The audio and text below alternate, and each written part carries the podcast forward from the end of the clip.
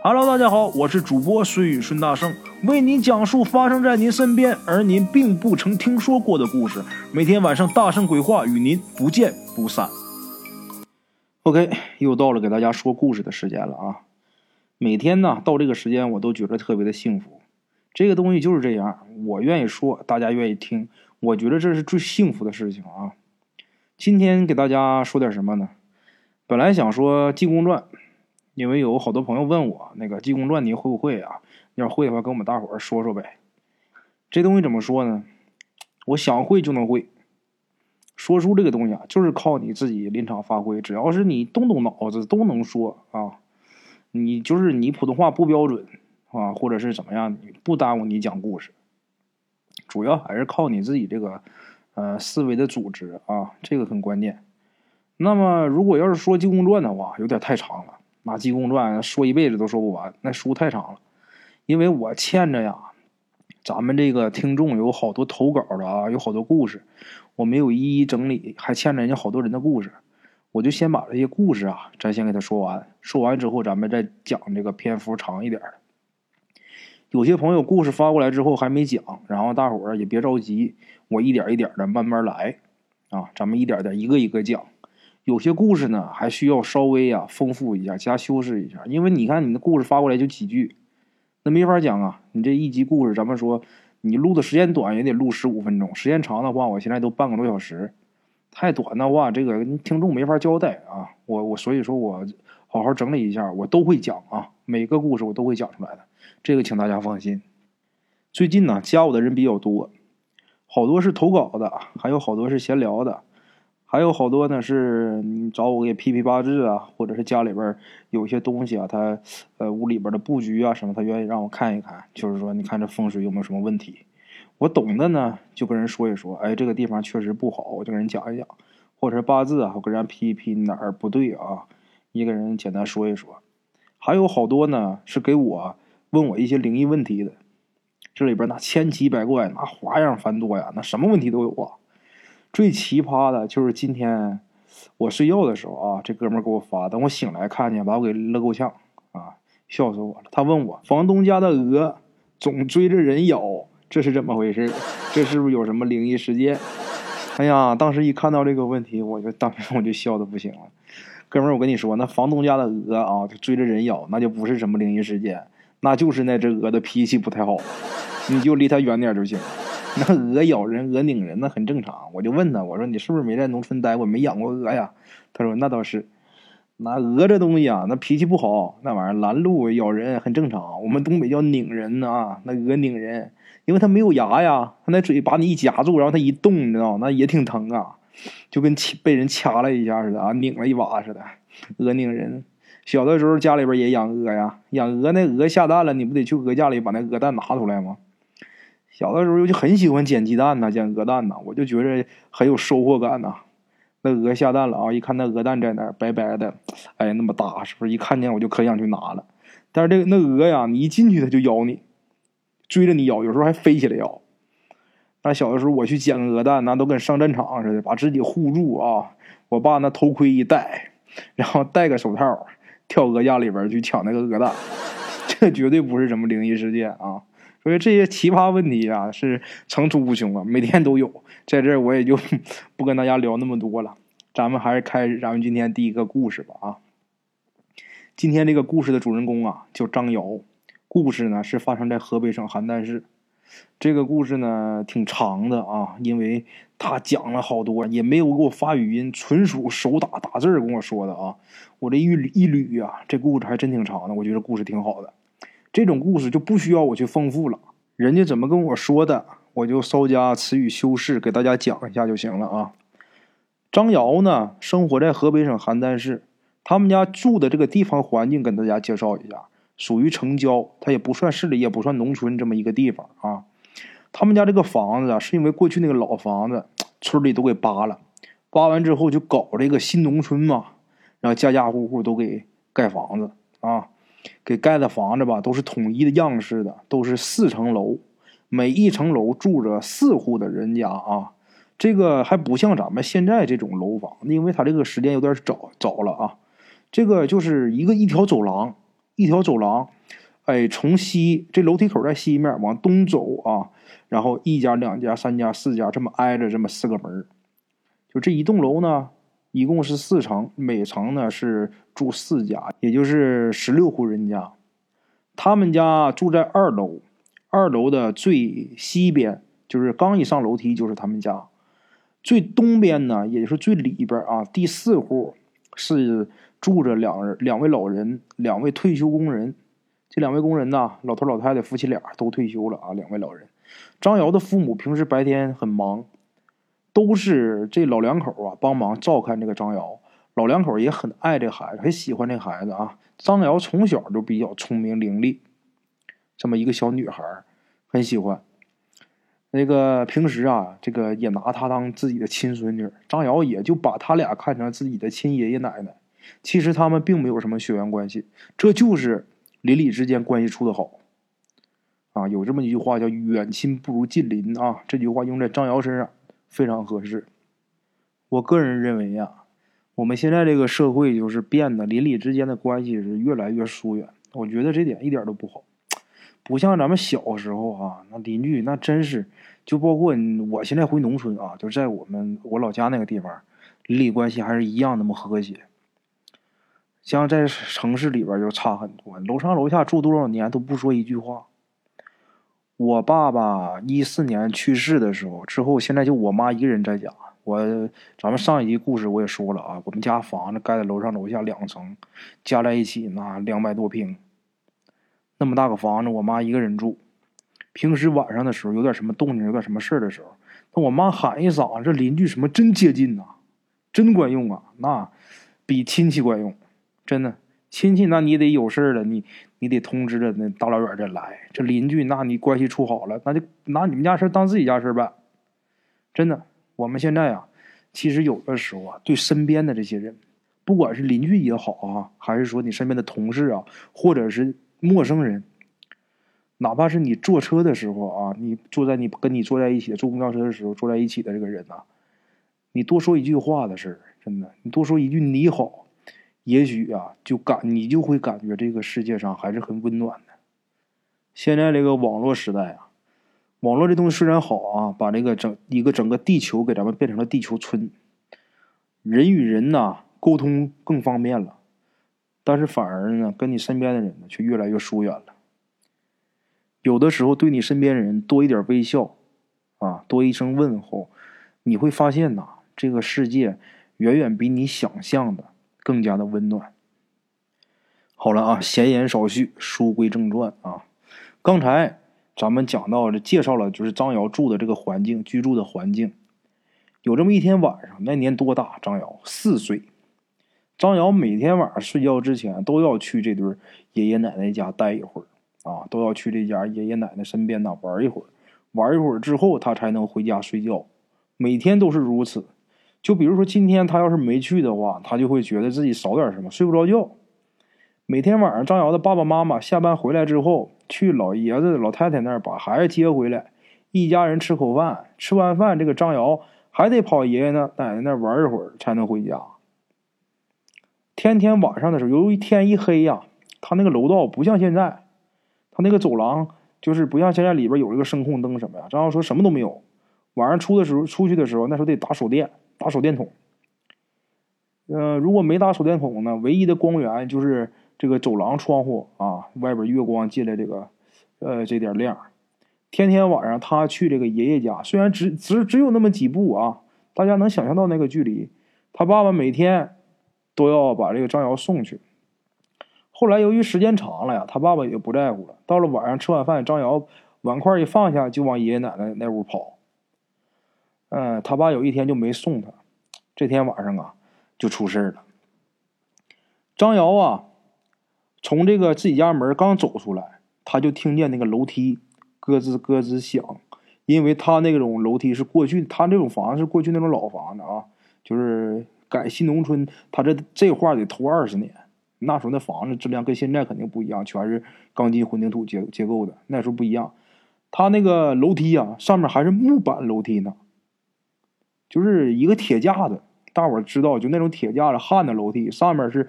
那个一凳一凳那个楼梯凳啊，是用那个木板在上面躺的。我见过那种楼梯啊，不知道咱们各位听友见没见过？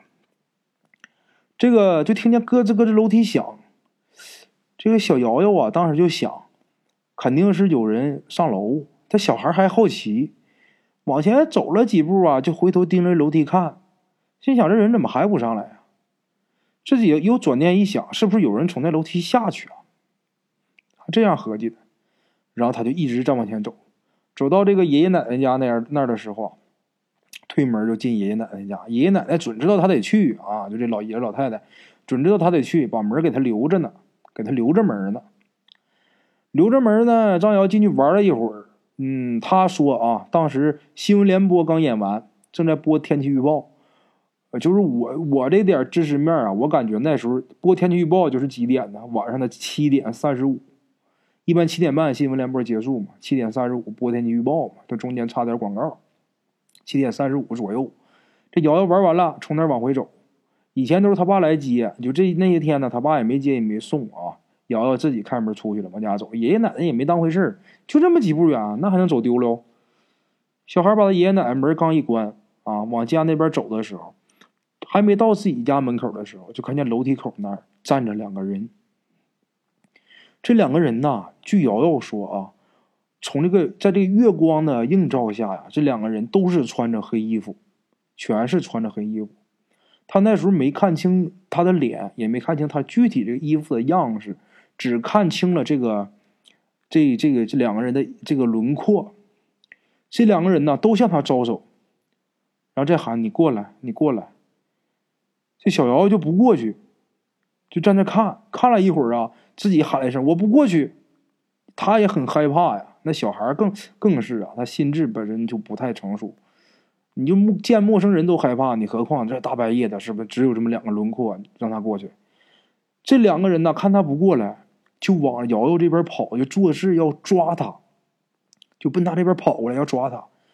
这时候他刚才在楼梯那个阴影啊，阴影里边只能看见两个人的轮廓。他往出这一跑，这月光一照这两个人的脸，瑶瑶说什么样呢？一个人整个头是一个骷髅头，他就脸上没有血肉，他只是一个骷髅头。另一个人那个脸呢，就是一个肉团儿，就是没有脸，这个人就是一个肉团儿，一个骷髅，一个肉团儿，这么两个人往他这边跑，要抓他，他就嗷唠一嗓子，这人就晕过去了。等再一醒啊，就在自自己家的这个床上了。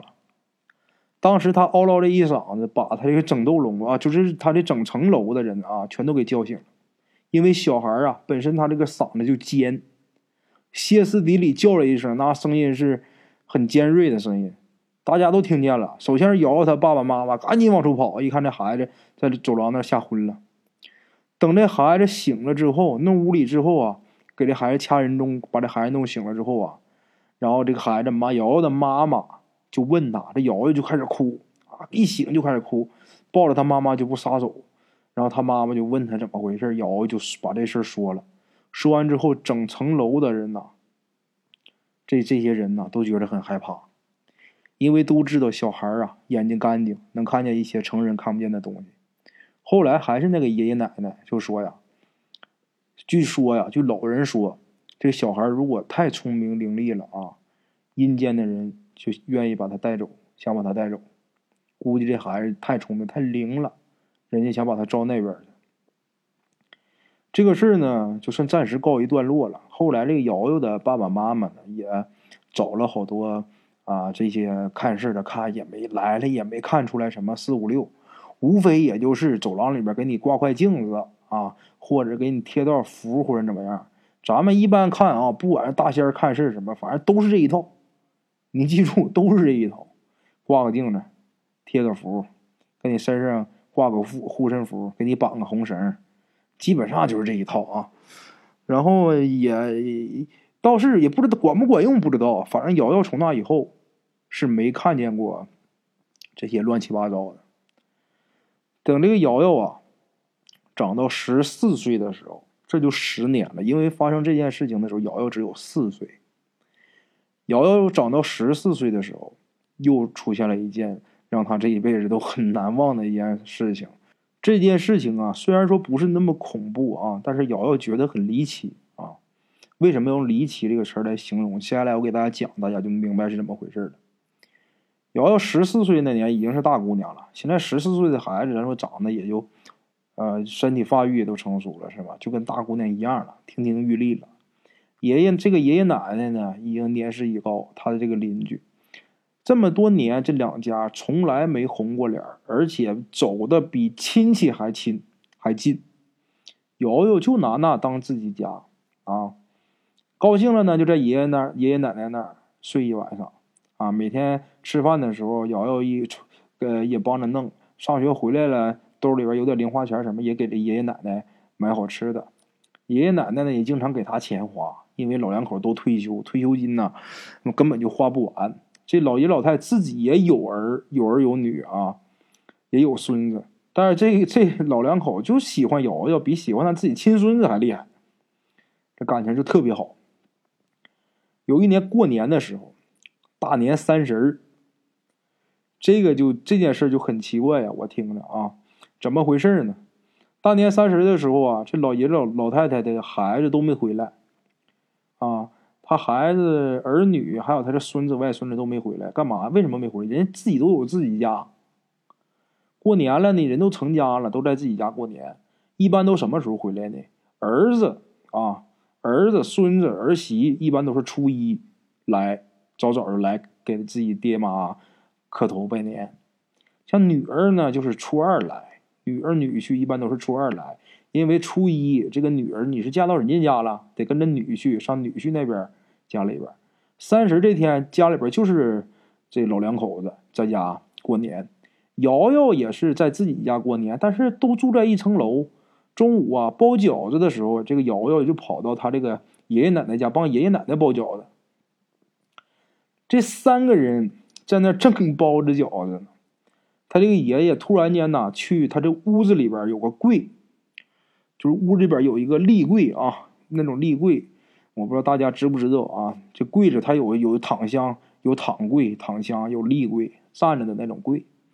这个立柜是一个对开门的，就是上面可以上锁的。这立柜里边平时都放着什么呢？也没有什么东西，因为现在这立柜早也不用了，是一个老柜，里边啊就放一点报纸啊，放一点书啊，什么这些东西，老爷子的这些东西，也没有太多东西。老爷子啊，开这个柜是上里边拿报纸，拿报纸干嘛呢？要铺在这个那个他不包饺子吗？铺那个盖帘上，怕这个饺子直接粘帘上。他寻思找个报纸垫着。他这柜是上锁的，把这柜门的锁一打开，一看自己孙子在柜里边躺着呢，在那睡觉呢。这老爷子目瞪口呆呀，都叫出声来了。老太太赶紧进屋，哎，这瑶瑶也进屋。进屋一看，这仨人都愣了。然后这老爷子啊，扒拉两下这自己这个孙子，他那小孙子能有个八九岁吧？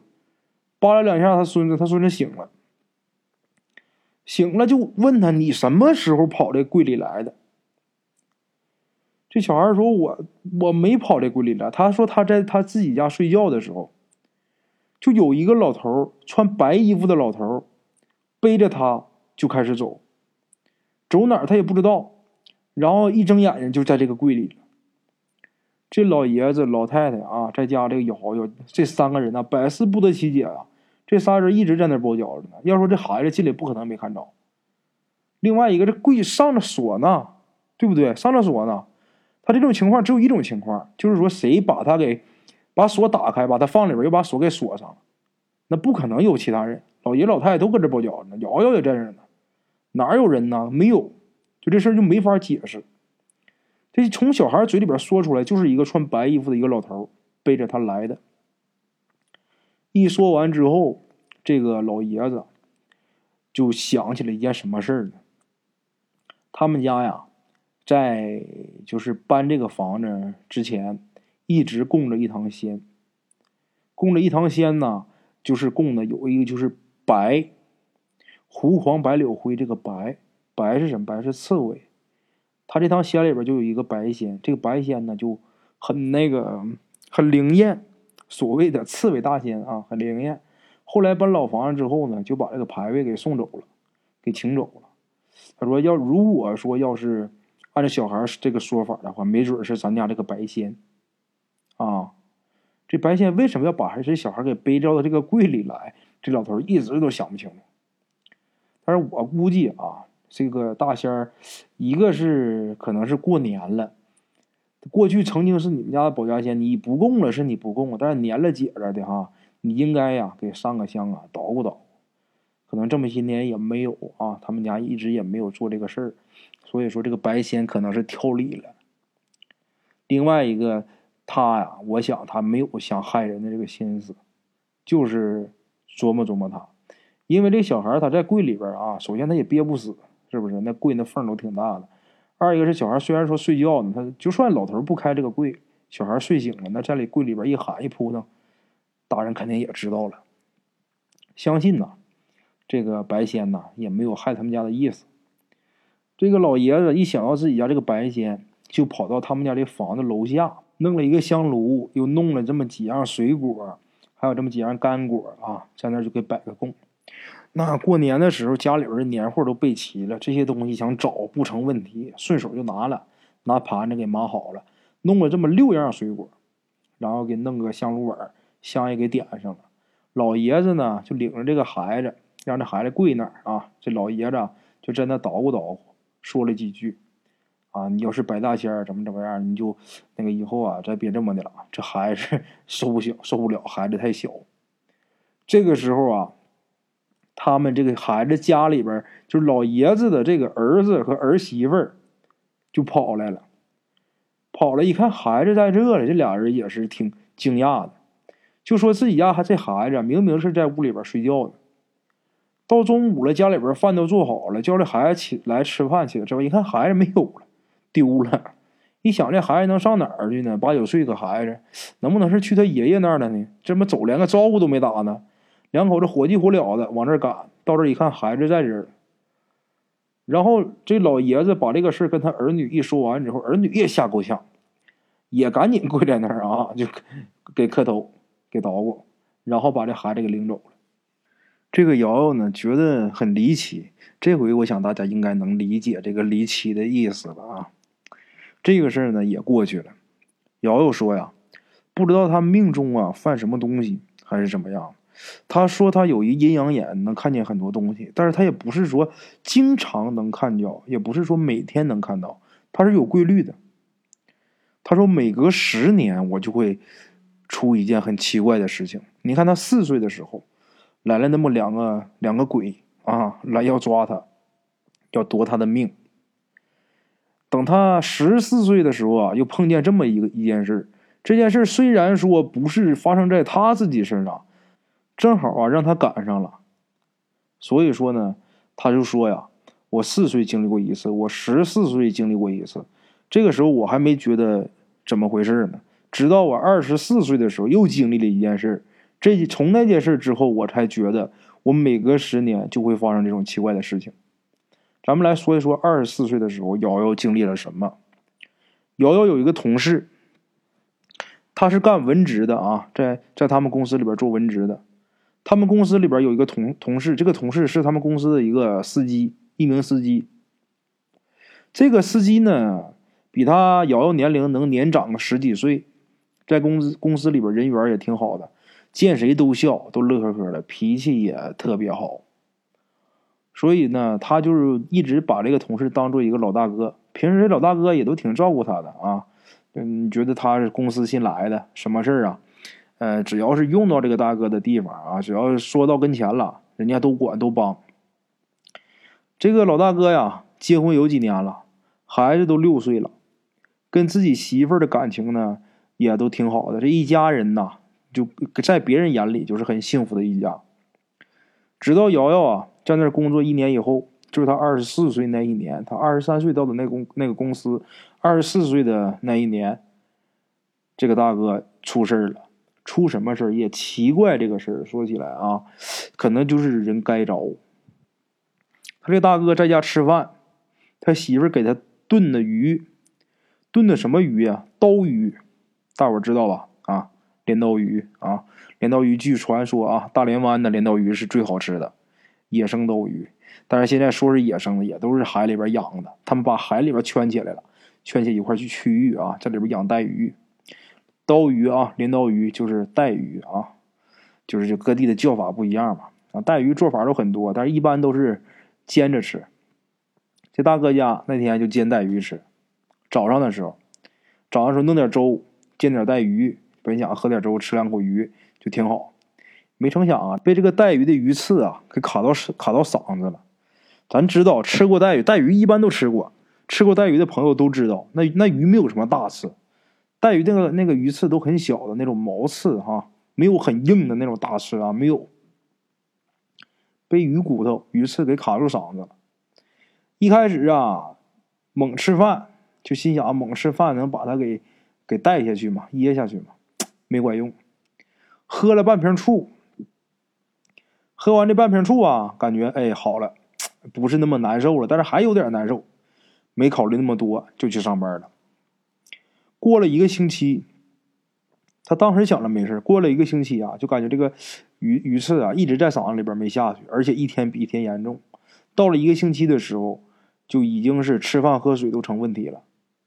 这个时候才想着去医院，刚开始没当回事儿啊，想着去医院去拍片子。到医院去这一片子一拍，可可好，这食道啊。这个鱼刺啊，卡在他这个食道这个地方，里边有一节已经是糜烂了。他那一节食道已经糜烂了，就是说白了已经会脓了。这个得怎么办呢？就必须得马上开刀做手术，把那一个糜烂的那一节的啊食道给它切掉，然后再把这食道再接上，就相当于把这个胃给提起来啊，给提高了一点儿做手术呗。那该着该不着，真点儿背啊！吃个鱼能给吃出这么大个货来。这个手术做完之后啊，这大夫就说说呀，今天他很很危险，就是刚做完手术，这属于危险期。但是啊，一般也都没有什么事儿，就是过了今天晚上就过了危危险期就完了。没成想，哪成想，谁能想得到那天晚上大出血，就是已经缝好的这个食道裂开了。然后就开始往上反，这个吐这个东西里边全是血，也不知道是什么东西。哎呀，看着反正挺恶心人，挺凹头人的。没挺到第二天白天，这人就死了。吃个鱼啊，吃个带鱼，把把自己给吃死了。这也是够奇葩的。死完之后，大伙都去他们家给吊唁，给这那的，都给弄挺好。这人就给发送出去了。死那年啊，这个大哥三十五岁，三十五岁比瑶瑶大这么十多岁。然后自己家的媳妇儿，自己家不是还有一个六岁的孩子吗？这个媳妇儿带着这个孩子在一起生活，这个孤儿寡母一起过日子。寡妇门前是非多啊，有这么一句话，就是平时你看着这些人呐，人五人六的，没怎么样啊。那是因为有你们家爷们儿在，他不敢怎么样。自打瑶瑶说他这个同事的这个司机大哥一去世完之后，他这媳妇儿啊，可打这也不检点一点啊，经常是往家里边招爷们儿、招男人。人家想你老公没了，是不是？拿男的就上赶着来啊！我帮你干个这吧，我帮你干个那吧，是不是？哎呀，我这心疼你这孤儿寡母的呀！实际啊，就是一个原因，我就是就是想跟你睡觉，啊啊，咱我也能想象得到啊，那种情况就有那不要脸的男的，这个也是太爱交朋友啊。这司机大哥这老媳妇也是特爱交朋友，但是什么样的都行啊，就是你到咱家来帮我干点活的，或者是哎你给我买点啥的，那我就都跟。可打孩子也小，孩子再小，说白了那六岁了。什么他都能记住，六岁孩子可什么都能记住啊！光顾着自己快活了，也不管对这个孩子的影响好不好。这种妈也是奇葩，世间少见。这个女的呀，风流快活了一年，就是在这个司机大哥去世一年，这个女的就跟一个男的跑了。是带上这个司机大哥生前所有的存款，而且把这司机大哥留给他们娘俩的这套房子也给卖了。他们那个地方的房子不是特别贵啊，这一套房子也卖了三十几万。然后又带上之前的存款跑了。你说你你跑就跑，你把孩子带上啊？没，把孩子给扔了，孩子不要了。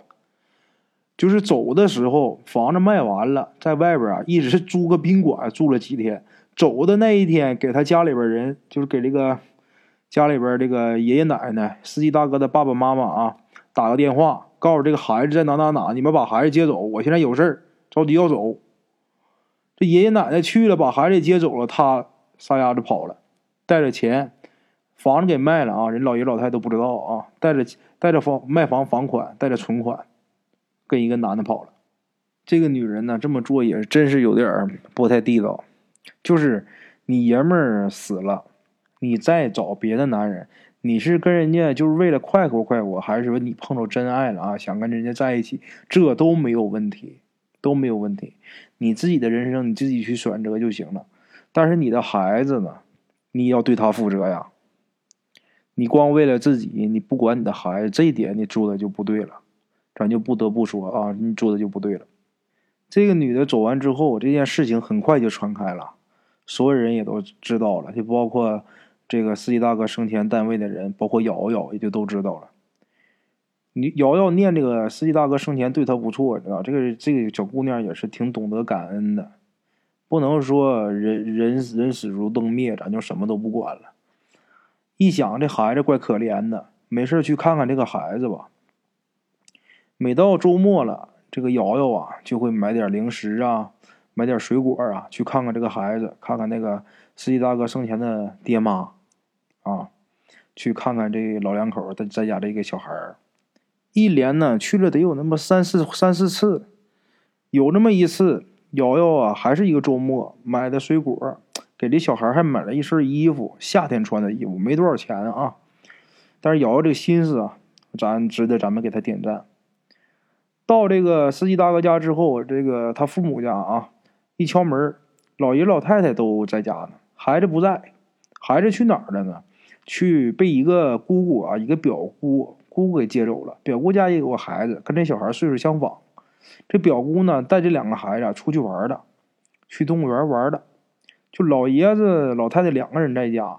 瑶瑶进屋之后啊，因为来了几次都熟悉了哈，就坐那闲聊天正闲聊天着呢，瑶瑶就觉着自己浑身后脊梁发冷，这身体不住的抖，不知道为什么。那个老太太还说呢：“哎，孩子，你这脸脸色今天怎么这么不好？”瑶瑶说：“哎，我也不知道怎么回事，我我怎么觉得这么冷呢？”正在这纠结呢，那是大白天呐，但是那天呢没太阳，阴天。瑶瑶说：“她当时是坐在这老爷老太太家这个客厅。”就见那个窗户，因为那是铝合金的窗户，来回拉的这种啊，滑道的。就见这铝合金窗户唰就开了，窗户一下就开了啊，能开大概有这么两尺宽这么一个缝儿两尺宽这么个缝儿啊，三尺是一米嘛，不到一米这么一个缝儿然后瑶瑶就眼看着就从窗户那儿跳进来个人，他仔细一看是谁呀？就是他这个死了这个司机大哥，他这个同事。瑶瑶说：“当时看着他这个表情特别狰狞，特别恐怖，直奔着瑶瑶就扑过来了。到这一把就把他的脖子给掐住了，掐住就把他给按到这个沙发上了。这老爷子老太太在旁边就看瑶瑶啊，当时就自己拿手掐自己脖子。然后这老两口都慌了，也不知道怎么回事啊。这老两口一看他脸都掐红了，过去就开始掰这个胳膊，就开始掰他掰瑶瑶这两只胳膊。”然后把这老两口子把这胳膊稍微给掰开点瑶瑶这一缓过气儿，赶紧说：“大哥，我来看你家孩子，你怎么还害我呢？”这老两口子啊，就是司机大哥这个父母，一听瑶瑶这么说话，就明白这说的话这个意思啊，是他儿子回来害这个姑娘的。这老爷子在旁边急了：“你他妈的别不要脸啊！你死了你就死了。”活着你就没什么逼本事，死了他妈你来害人来了！你要害找你那个温宅媳妇去，人家姑娘隔三差五就来看你家孩子，啊！你戳进他想干什么玩意儿呢？你恨谁你找谁去，赶紧给我滚！老头就说着话，就跑厨房里边，就把刀抻出来了。那剁菜那个大菜刀拿起来了，你再不走，我他妈砍死你！话说到这儿，这个瑶瑶啊，就见这个死鬼呀，他这个死鬼司机大哥呀，把手撒开之后，掉头顺窗户就跑了。瑶瑶坐那儿喘了好半天呐，然后跟这个老爷老太太把这经过讲了一下，刚才看见他怎么怎么进来掐我脖子，然后你这一喊，他掉头他就从窗户那跑了。然后这老爷老太太就说：“孩子，这真是啊，对不起你啊，真是对不起你，给他好顿道歉。”瑶瑶从那走了之后啊，惊魂未定。回家之后请假休息了好几天，请了几天假，在家休息休息，缓一缓，身子养好了啊，去单位该上班上班，该干嘛干嘛，这个事儿呢就过去了。瑶瑶说呀。从那之后，他再没有去看过那个孩子，还有那对老夫妇。至于呢，这个司机大哥他孩子后来怎么样了？这个老两口后来怎么样？瑶瑶就不得知了。包括他的那个丧良心那个媳妇儿啊，最后是一个什么下场？怎么样？瑶瑶也不知道。瑶瑶说啊，今年我二十七岁，我不知道我到了三十四岁的时候，我还能再看见什么奇怪的东西。他说呀：“但愿呐，我四岁，我十四岁，我二十四岁的时候碰到的这些事儿啊，都只是巧合。”他说呀：“没没见过这些东西的好朋友啊，我跟他们讲这些事儿的时候，很多人都不相信。很多人在说呀：‘你让我瞧一瞧吧，我瞧见了我就相信呢。’瑶瑶说呀：‘如果你真能瞧见的话，你就不会这样说了。’在这儿，我也奉劝各位听友们啊。”没事的时候啊，这个东西你可以好奇哈，你可以喜欢听鬼故事、看鬼片呢，都行，都没问题啊。别研究怎么去见鬼。如果你真见到了，你的命不是那么硬的话，到时候你想后悔，都不给你机会。OK，今天咱们的故事就到这里，感谢各位听友的支持。我的投稿微信是幺八七九四四四二零一五，欢迎各位好朋友投稿交流。另类的放松，别样的享受，每天午夜我在这里等你。